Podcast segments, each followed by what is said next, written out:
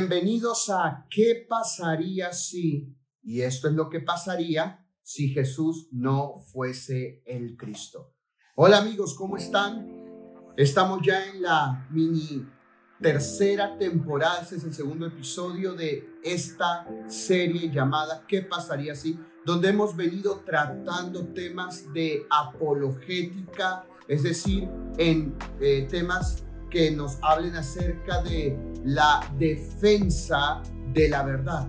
Y justo eh, la semana pasada arrancamos un tema sobre la divinidad de Jesús y hoy quiero ir a la parte 2 de este tema que la semana pasada empezamos a desarrollar no solamente la parte 2 sino el desenlace. Eh, recuerde que la semana pasada veíamos acerca de la diferencia entre Jesús eh, como hombre y Jesús como Dios, o también Jesús eh, como Mesías sacrificial y también como Mesías glorificado.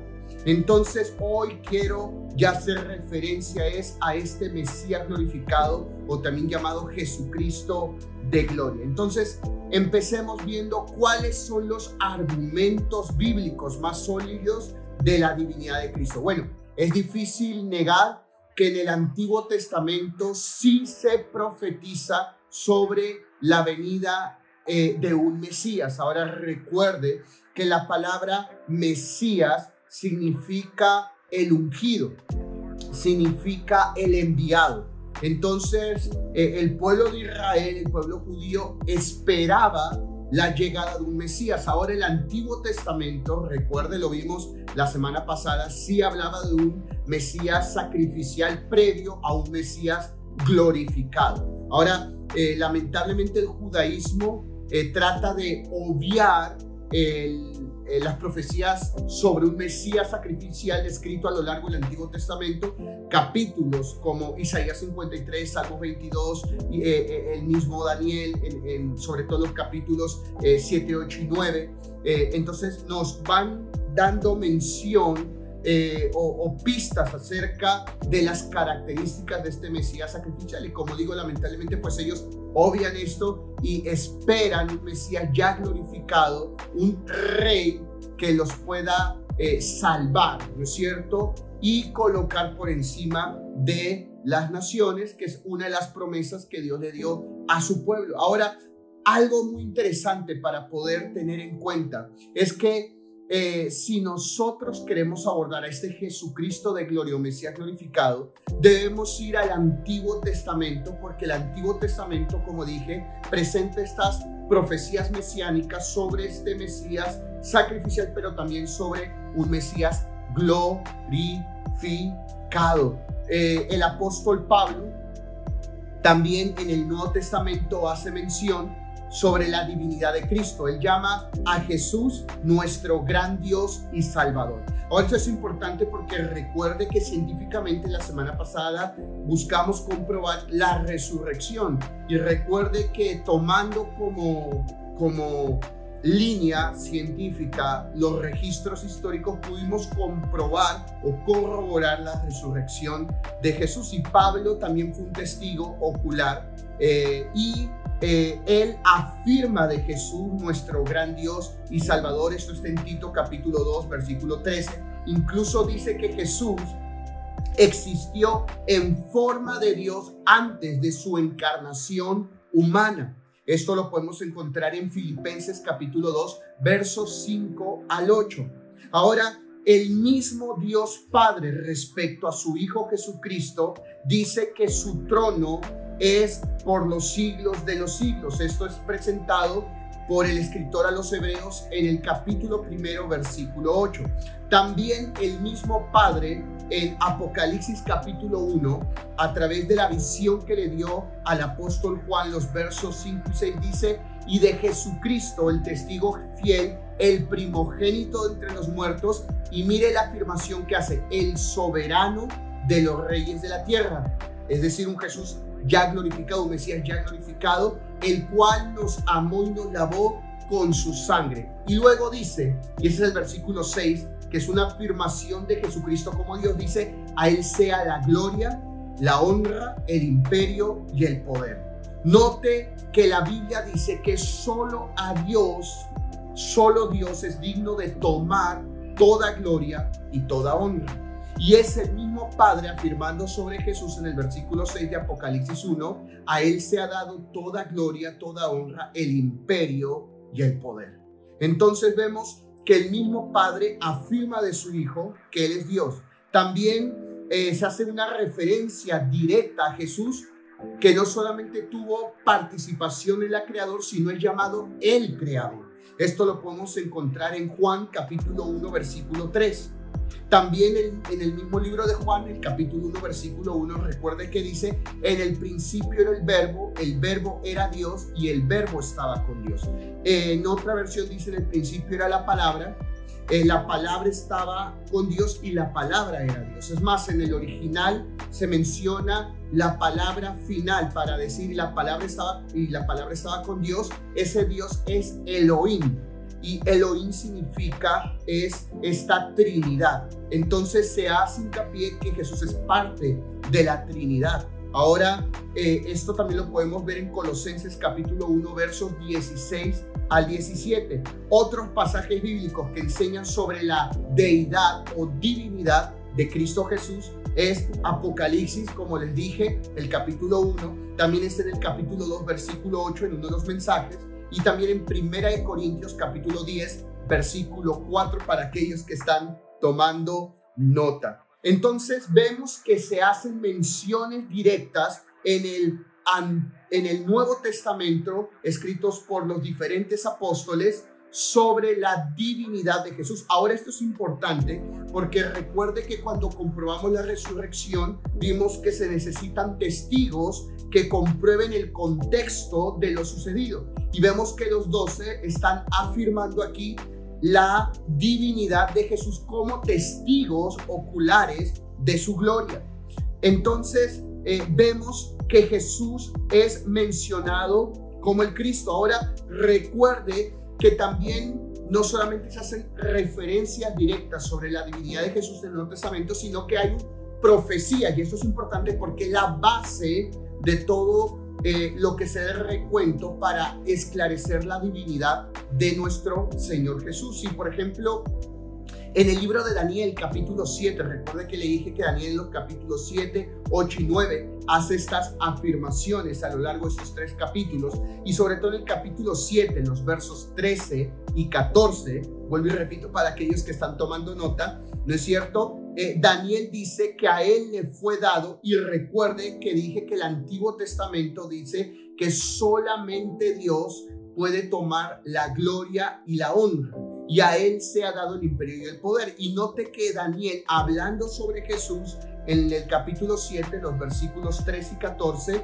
dice que a él le fue dado dominio, gloria y reino, para que todos los pueblos, naciones y lenguas, ¿no es cierto?, le sirvieran. Su dominio, dice, es eterno y nunca pasará y su reino nunca será destruido. Esto está en Daniel capítulo 7 versos 13 al 14. Entonces podemos ver que en el Antiguo Testamento ya se hace mención sobre este Jesucristo glorificado. Ahora, si vamos entrando más eh, adentro en el tema, hay una referencia directa a la visión de Daniel donde se identifica a Jesús como el Hijo de Dios. Eso también lo podemos ver en Daniel capítulo 8. Entonces, vuelvo y repito, ¿a qué clase de persona se le puede otorgar la gloria, la honra, el imperio y el poder, sino solamente a Dios? Entonces aquí, ya sin vacilación y sin ápice de duda, se nos deja claro que Jesús es Dios, pues Él puede tomar la gloria, la honra y el imperio y el poder, como está escrito en Apocalipsis capítulo 1, versos 5 y 6. Entonces, el uso que también Jesús hace sobre sí mismo cuando se refiere a, hijo del hombre, entonces tiene una relevancia apologética tremenda, ¿no es cierto? Porque está hablando, se presenta a sí mismo como esa fase de él, de Jesús como hombre. Entonces esto no hace referencia a Jesús como ese eh, Mesías sacrificial, hablando de sí mismo. Entonces es otra corroboración de la divinidad de Jesús muy particular. También en el libro de Hechos, capítulo 7, versículo 59, se hace mención sobre Jesús eh, y se utilizan frases como Jesús, el Hijo del Hombre. Entonces, eh, a veces también eh, las mismas acciones que Jesús demostró cuando caminó aquí en la tierra dan muestra de su poder y su identidad como Dios. Entonces, por ejemplo, la sanidad de un paralítico, ¿no es cierto? En el día de reposo, eh, también eh, fue hecha para demostrar su autoridad y su capacidad aún de perdonar pecados. Eso está en Marcos capítulo 2, versos 13 al 12. Entonces también eh, podemos encontrar en Mateos capítulo 2, verso 11, también que Jesús recibe adoración en varias oportunidades. Es más, en Mateo 28 eh, versos 9 y también el versículo 17, lo vemos aún más claramente. Entonces vemos que Jesús permite un momento que se le adore como Dios que es Él. ¿No es cierto?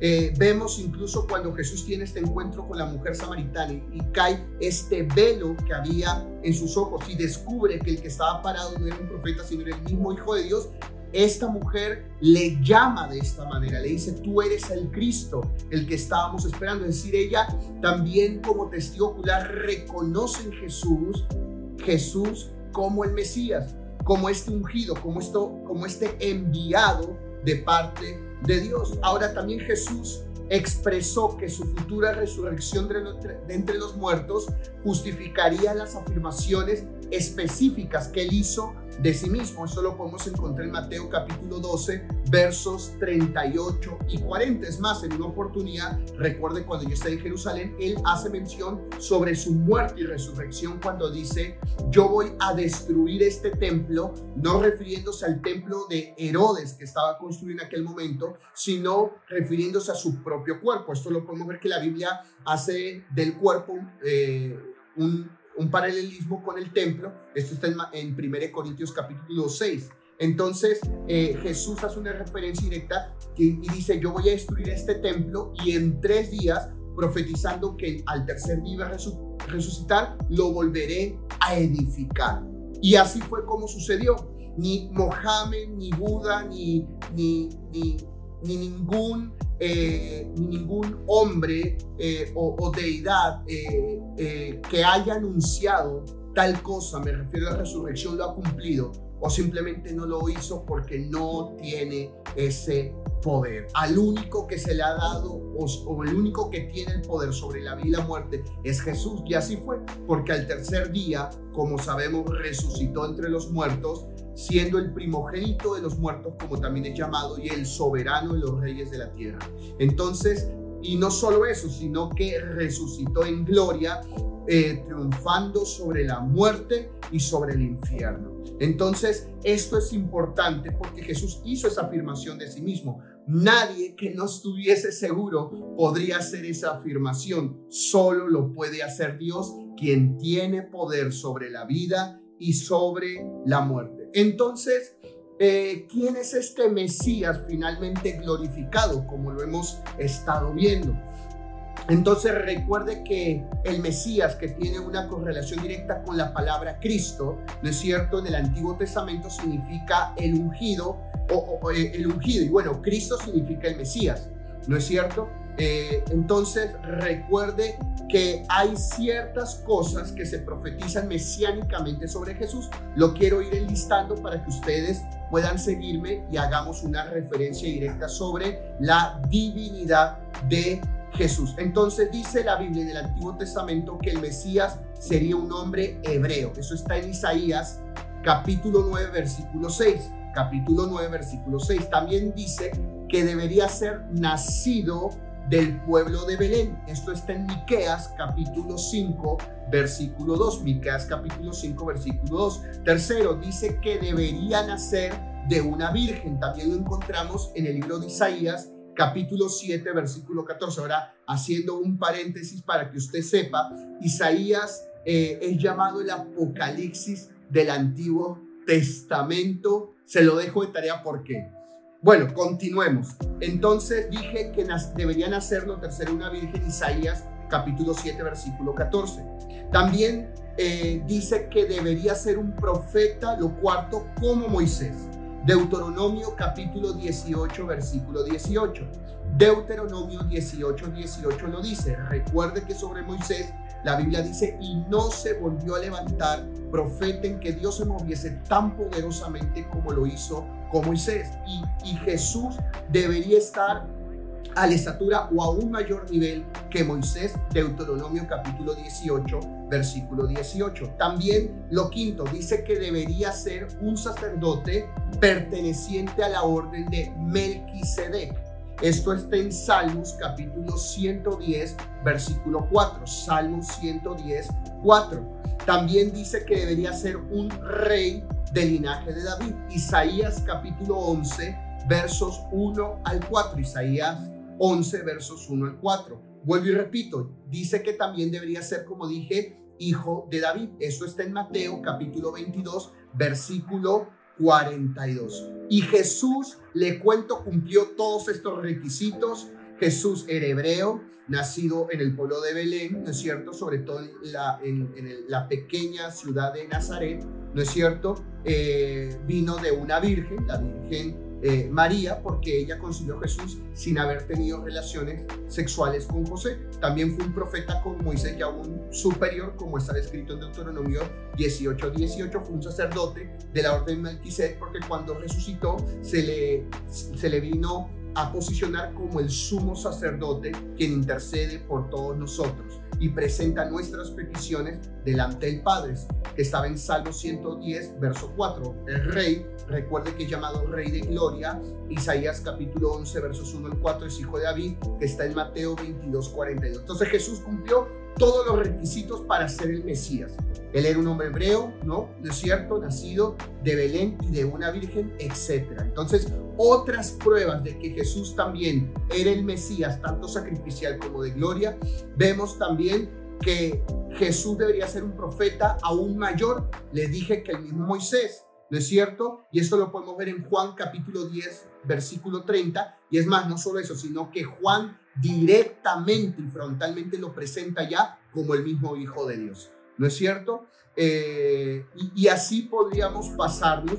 Podemos ver referencias sobre el Mesías, sobre Jesús en Salmos 110, eh, verso 4, Salmos 22, Salmos 34, eh, Salmos 55, eh, y me la puedo pasar así, también en el mismo Isaías, Isaías 53, etcétera. ¿No es cierto? Isaías también, este, 53, Isaías 55, que habla acerca del Redentor, y también Isaías 60, que habla sobre que Jesús sería la luz que alumbraría todas las naciones.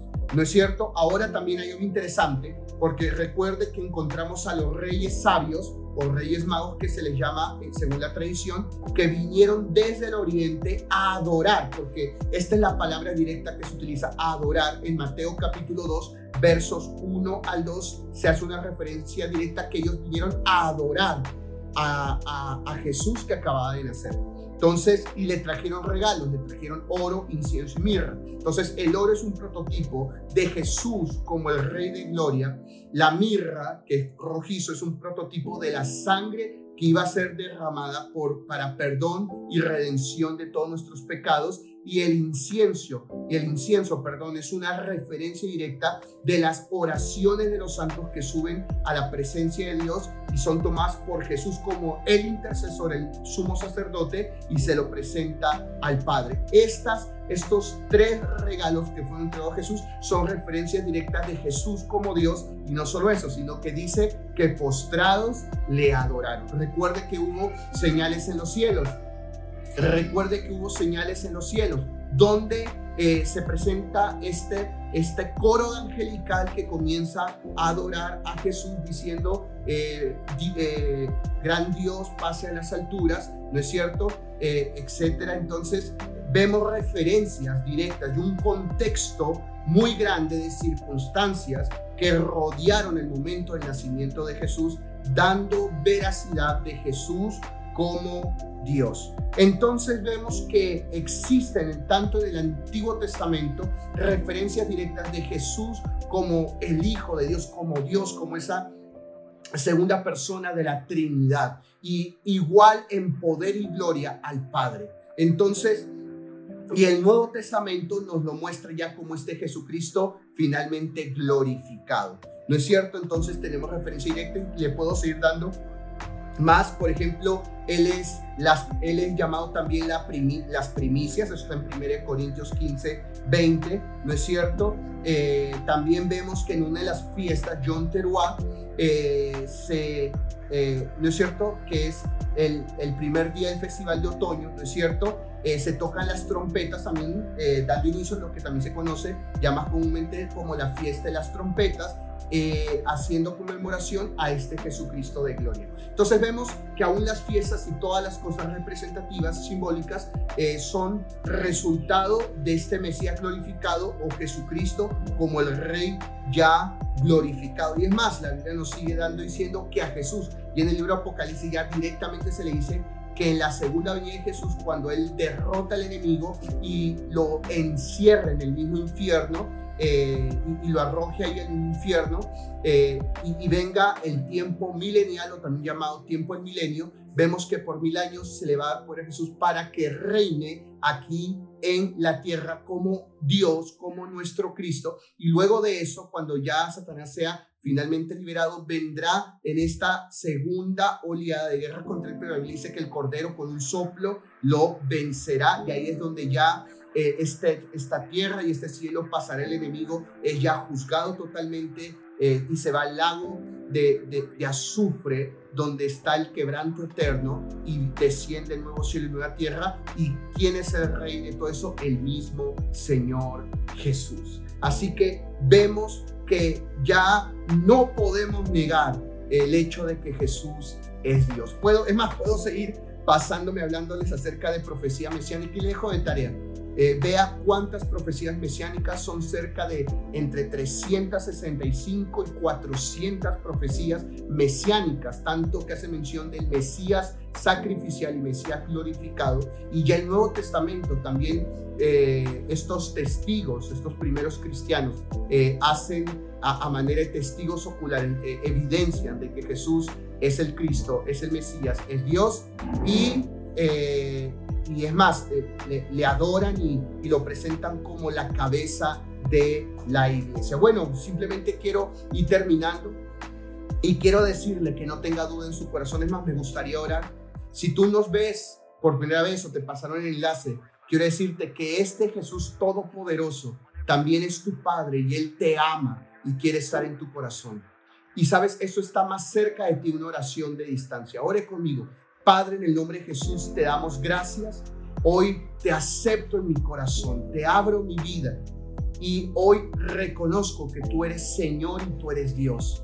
Gracias por morir en una cruz y derramar tu sangre para perdón de mis pecados. Gracias por tu redención y hoy te pido siéntate en el trono de mi vida. Escribe mi nombre en el libro de la vida y no lo borres jamás. Amén. Si hiciste esta oración, la persona que te invitó te pasó el enlace, te enseñará los próximos pasos a seguir. Bueno, esto fue la parte 2 de qué pasaría si Jesús no fuese Cristo, pero vemos que eh, indefectiblemente Jesús sí o sí, sin sombra de variación alguna, Jesús es Dios. La segunda persona de Trinidad, nuestro Salvador, nuestro Cristo y Yeshua, Él habita en nuestros corazones y es nuestro gran intercesor que está a la diestra del Padre allí intercediendo por todos nosotros. Así que eh, gracias amigos por acompañarnos en qué pasaría si en este programa. Estate atento a las redes para las próximas ediciones y también quiero aprovechar porque ya la próxima semana es Navidad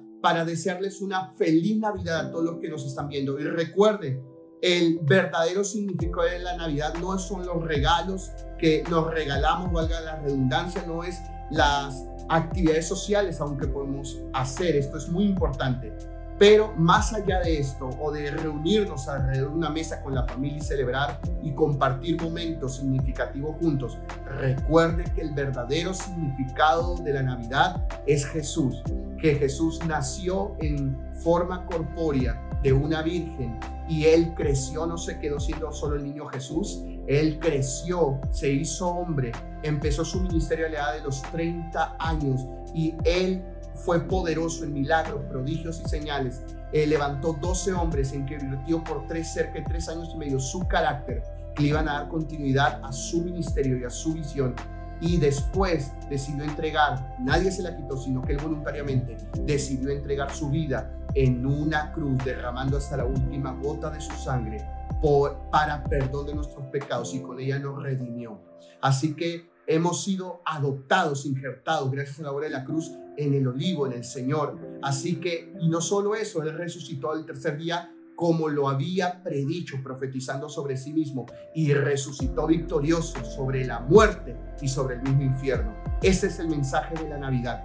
Felices fiestas y como la palabra de Dios dice, paz a los hombres y que sea su buena voluntad con todos nosotros. Que Dios le bendiga. Y esto fue, ¿qué pasaría si?